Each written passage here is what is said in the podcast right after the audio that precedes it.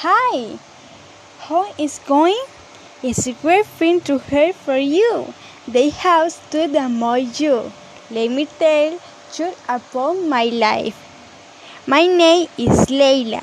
I'm 18 years old. I'm from Colombia and I have lived here all my life. It's a wonderful country. It is located on the American continent in the South American region. In this country, due to its location, since it is located on the equatorial line, it does not present the four seasons, but two climate periods: winter, which is the rainy season, and summer, which is the dry season. The country has a high economic. People are characterized by their happiness, be being fun, optimism, and by their solidarity. People, when the summer season is when the drone is reflected, they go to beach, rivers, swimming pools, and they wear light clothing, such of shirts, shorts, sandals, short dresses with prints, sunglasses and when the winter season is where the rain is reflected, they are permanently in the, their homes. I they wear clothes that are not as light as jacket, jeans, shoes, and easy umbrellas.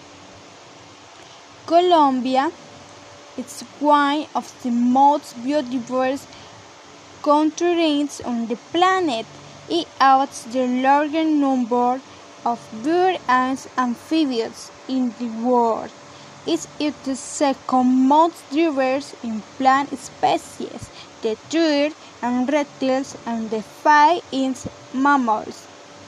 Due to its location in the interpreted zone, our country also adds great geographical diversity. In It is crossing from north to south, between Andes mountain ranges, which adds Andes forests, moors, snow-capped mountains, and volcanoes.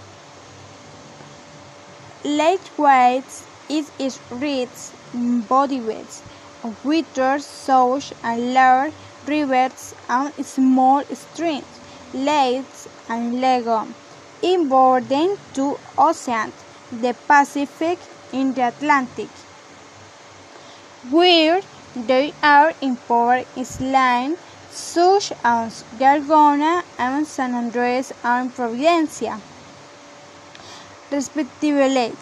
It has a larger jungle area in the Amazon and the Pacific region and largest station of Savannah in the eastern plains.